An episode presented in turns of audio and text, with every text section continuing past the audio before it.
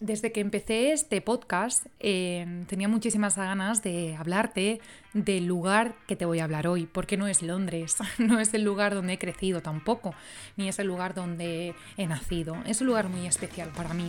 Es un lugar que, que estoy cansada de oírlo en las noticias porque se le trata como un paraíso fiscal, se le trata como un lugar mm, donde habitan muchos youtubers y muchos influencers.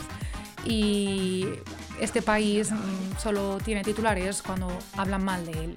Como ya estoy cansada de todo y como lo conozco bien, hoy te vengo a hablar de un país situado en el Pirineo, bonito donde, los haya, frío pero con encanto, donde los youtubers y los pastores se fusionan, donde un spam muy famoso comparte historia con uno de los países más antiguos del mundo y sobre todo donde una montaña dibuja un pequeño país, ahora sí, ¿no? Llamado Andorra. Bienvenidos al baúl de la curiosidad. Antes de comenzar ya con este, con este episodio, me gustaría añadir una cosa. Si escucháis unos pequeños ruidos, es mi gatita, que ha decidido acompañarme en el día de hoy como colaboradora de este especial podcast. A lo que iba.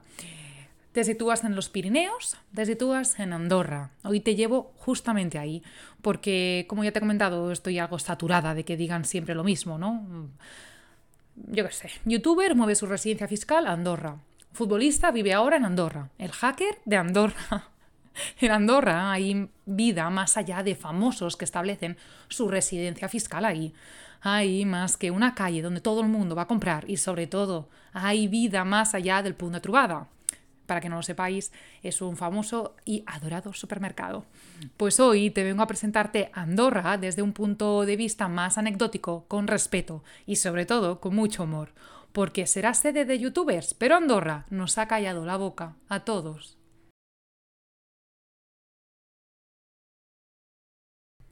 ¿Sabías que Andorra ostenta la primera posición en algo? Sí, Andorra tiene el parlamento más pequeño de Europa y casi de los más antiguos, ya que el Consell de la Terra data de mil, 1419. Iba a decir 1994. tiene un máximo de 42 miembros y un mínimo de 28. Claro, también se sitúa como uno de los parlamentos más vacíos. Que ya te digo yo, que menos mal, porque no tendría lógica que en un país de 77.000 habitantes hubiesen unos 800 miembros del Parlamento. Saldrías a la calle y mínimo te encontrarías con 7 diputados y 3 ministros. Ahora que te sitúas en un país tranquilo, poca gente y casi todo naturaleza, te harás la siguiente pregunta. ¿Andorra ha entrado alguna vez en guerra? Cuesta creer, porque mira que se lo han puesto en bandeja, pero Andorra nunca ha entrado en guerra. Por mucho que España estuviese ahí con las escopetas, por mucho que Francia gritase eso de liberté, Andorra, intacta, refugiada para lo bueno y para lo malo, en las montañas. Además, así como detalle, un mínimo detalle, así sin importancia, Andorra no tiene ejército. Así que eso de una guerra pues estaría difícil. Ay, Andorra, que ha pasado de todo, pero que también te digo, así, mejor, tranquilita y de spa. Pero te estarás preguntando, ¿Qué te he venido aquí? ¿A contar lo maravilloso que es Andorra? Pues no, no te vengo aquí a contar lo maravilloso que es Andorra. Te vengo a contar una historia muy anecdótica que vivió este país. Porque Andorra, aunque es un país pequeño, no tiene ejército y todo suena idílico, Andorra la lió sin querer y tiene que ver con la radio. Andorra, como bien sabes, tenía sus emisoras y tal, ok, pero ¿dónde está lo bueno? Radio Andorra era una emisora comercial que se emitía en el Principado andorrano entre el 1938 y el 1981 y fue una de las primeras radios privadas en emitirse en Francia. Hasta aquí todo parece bien. Pero tenemos que adentrarnos, tenemos que ponernos en contexto. ¿Qué pasa con Radio Andorra? Prepárate, siéntate, porque ahora viene lo bueno. Con la llegada de la electricidad, en Andorra se instaló en el país un nuevo modo de entretenimiento, no te hablo de Instagram, te hablo de la radio. Radio Andorra nació durante la Segunda Guerra Mundial en reacción a la censura francesa y española.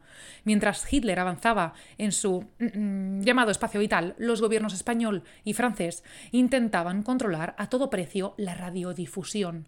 El gobierno franquista y el gobierno de la República y posteriormente el gobierno de Vichy se dieron cuenta rápidamente que la radio era un arma informativa. Porque es cierto, a día de hoy las redes sociales, la televisión, la radio, todo medio de comunicación es un arma muy fuerte. y simplemente hace falta poner la televisión, el Instagram o YouTube o lo que sea para darte cuenta. A lo que iba, que me distraigo. La radio llegaba a todas partes sin hacer diferencias. Ante una sociedad todavía analfabeta, la radio acontecía un arma para aquellos que querían manipular la población o informar simplemente. y así en el 1933 Radio Luxemburgo se transforma en la radio más importante de Europa. Seguramente esta pregunta te, sale en el trivial y tú no la contestas bien. ¿Qué radio fue la más importante en el 1933 en Europa? Pues tú dirías, pues no sé, yo qué sé, Radio Berlín, Radio Toulouse, Radio París. Pues no, fue Radio Luxemburgo. Luxemburgo, como ya sabes, es un pequeño país como Andorra. Y Francia lo consideraba mm, como el extrarradio de Francia. Pero a pesar de que Francia pues no lo reconociera como un país, ciudadanos franceses sí que lo hacían. Y por eso muchos de ellos se trasladaron a Luxemburgo, Mónaco y Andorra para instalar radios que emitieran desde allá. Desde allá no, desde ahí. vale, pero ¿cómo se crea Radio Andorra? El proyecto empezó en el 1935, cuando el señor Bonaventura Vilarribes recibe la concesión por el Consell General, que el Consell General es lo que nosotros conocemos como Congreso, si mis fuentes andorranas muy cercanas no se equivocan, le concedió así una concesión de 30 años para construir una radio, porque creía que podía ser un atractivo turístico para el país.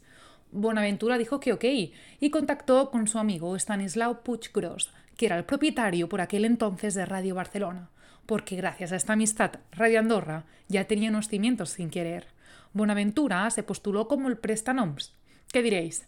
¿Eh? Irene, ¿todo bien? Pero prestanoms en andorrano significa testaferro.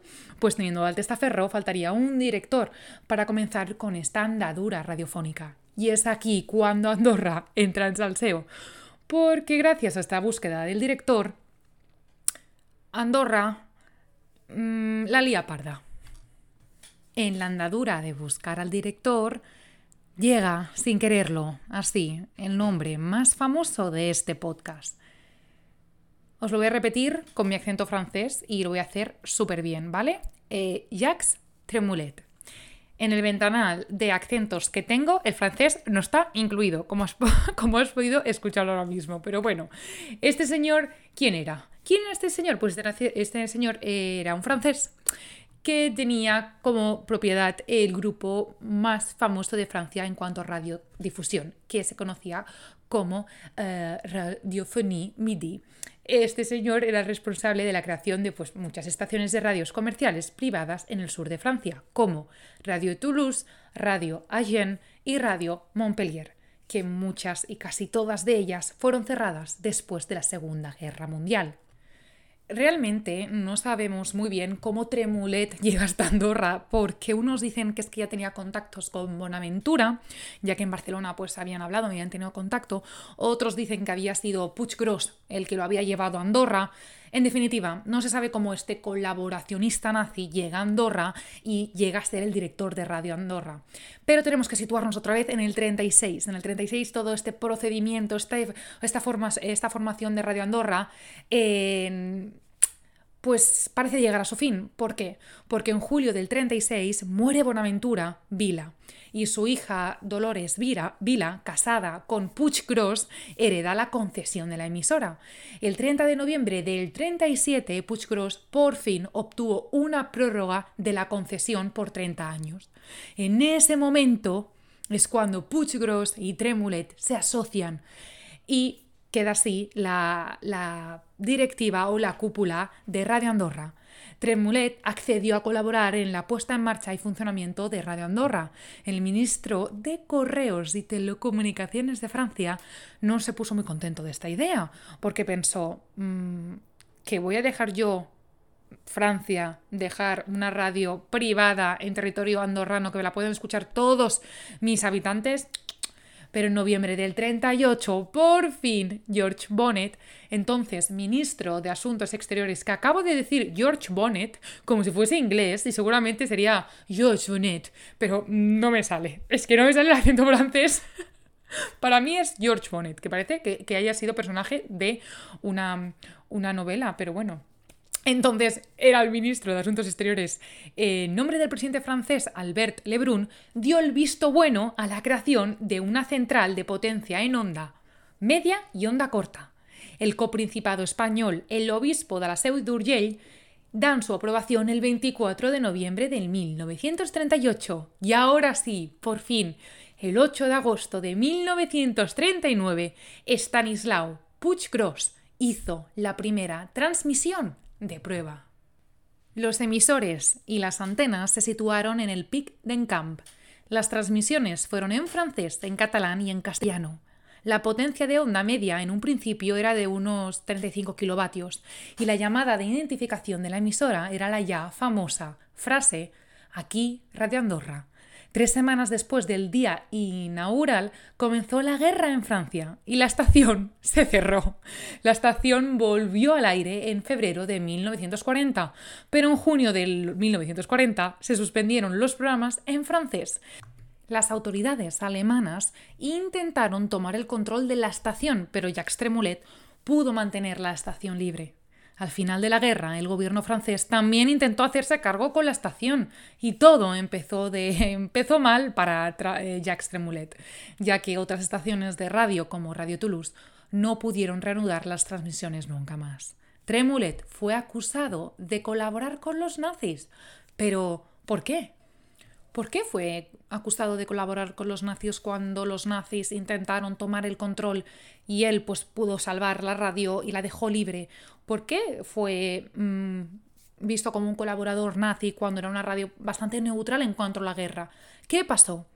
La putada, la putada viene de un periódico francés que aseguraba que los nazis habían puesto a uno de los suyos al mando del proyecto propagandístico en Radio Andorra. Aunque el diario no citara nombres, los estadounidenses durante la guerra permitieron confirmar esas sospechas. Estados Unidos hasta elaboró varios informes donde se podían leer que la editorial nazi Descher Verlag de Berlín se mostraba interesada en las tarifas publicitarias y en los horarios de Radio Andorra, en vista, así, de emitir información bilingüe. De hecho, se explica también que el mismo Tremulet había ofrecido las radios a los alemanes nazis. Existe un correo alemán enviado en la Embajada de Madrid donde los nazis pagaron unas 200.000 pesetas supuestamente a Radio Andorra.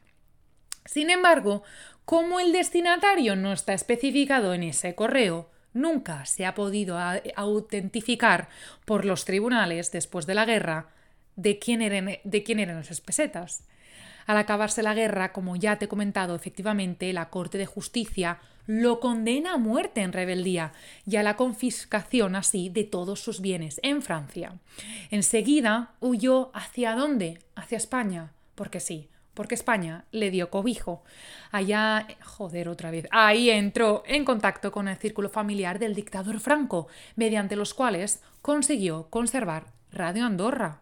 Esto indica claramente que los contactos de Tremulet pues iban orientados, a ver, iban un poco raro orientados, pero no se podía afirmar. Así que los franceses metieron manos. El gobierno francés, actuando como compríncipe de Andorra, intentó poner fin a la concesión de radio, pero el obispo de la Seu d'Urgell que era el copríncipe español, escribió al gobierno francés en el 1945 diciendo que no estaba dispuesto a aceptar una sola modificación a la concesión.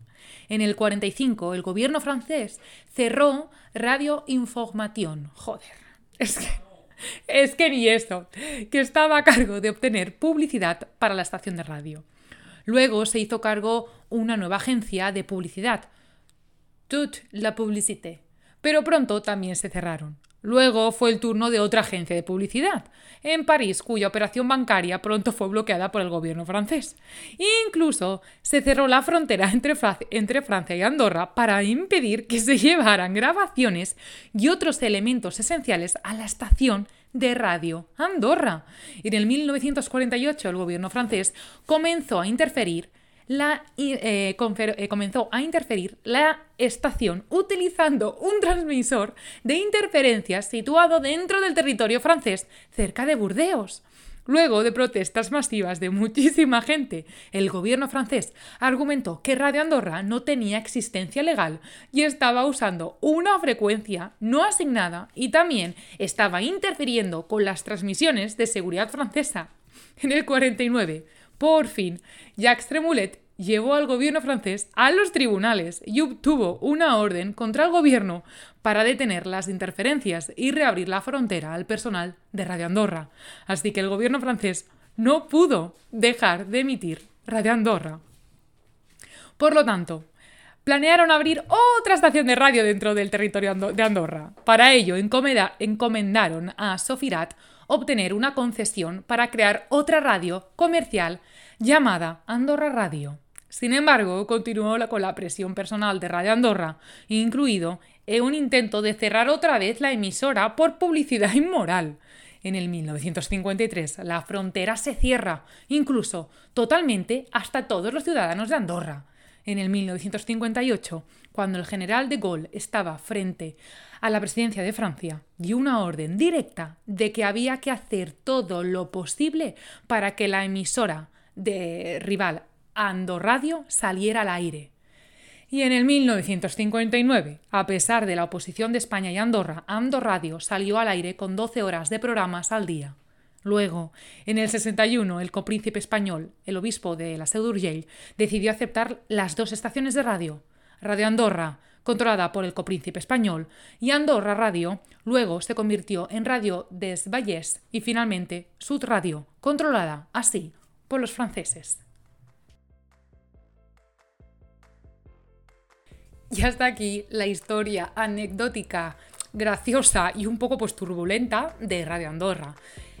Ni los alemanes ni los franceses dejaron Radio Andorra funcionar normal, pero bueno, que todo queda en una anécdota. ¿Qué os iba a decir? En definitiva, Andorra tiene más allá de una simple tienda. Tiene más de un simple youtuber, tiene muchísima historia y está en tu poder informarte y saber, y saber sobre ella. Andorra tiene lugares impresionantes, como por ejemplo la Vall del Madriu, el Jax de Tristaina, el pic del, del Coma Pedrosa o de Coma Pedrosa, el pic de Coma Pedrosa, el pic de Casamaña y qué lugares más. La Vall de Sorteñ y para mí el lugar más bonito de todos, Cispoñ. A mí hace ya mucho tiempo Andorra me enamoró, pero hace justamente ocho pues me enamoró un andorrano. Y aquí estamos, hablando de Andorra como si fuese mi casa. Sé que pronto lo será, o supongo.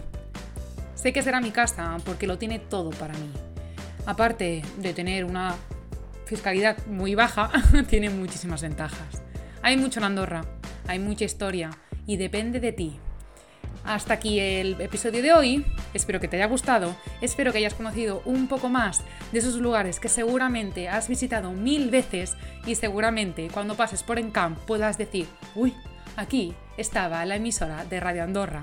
O quién sabe, a lo mejor sintoniza una radio local y te enterarás de las noticias. Ahora sí, adiós.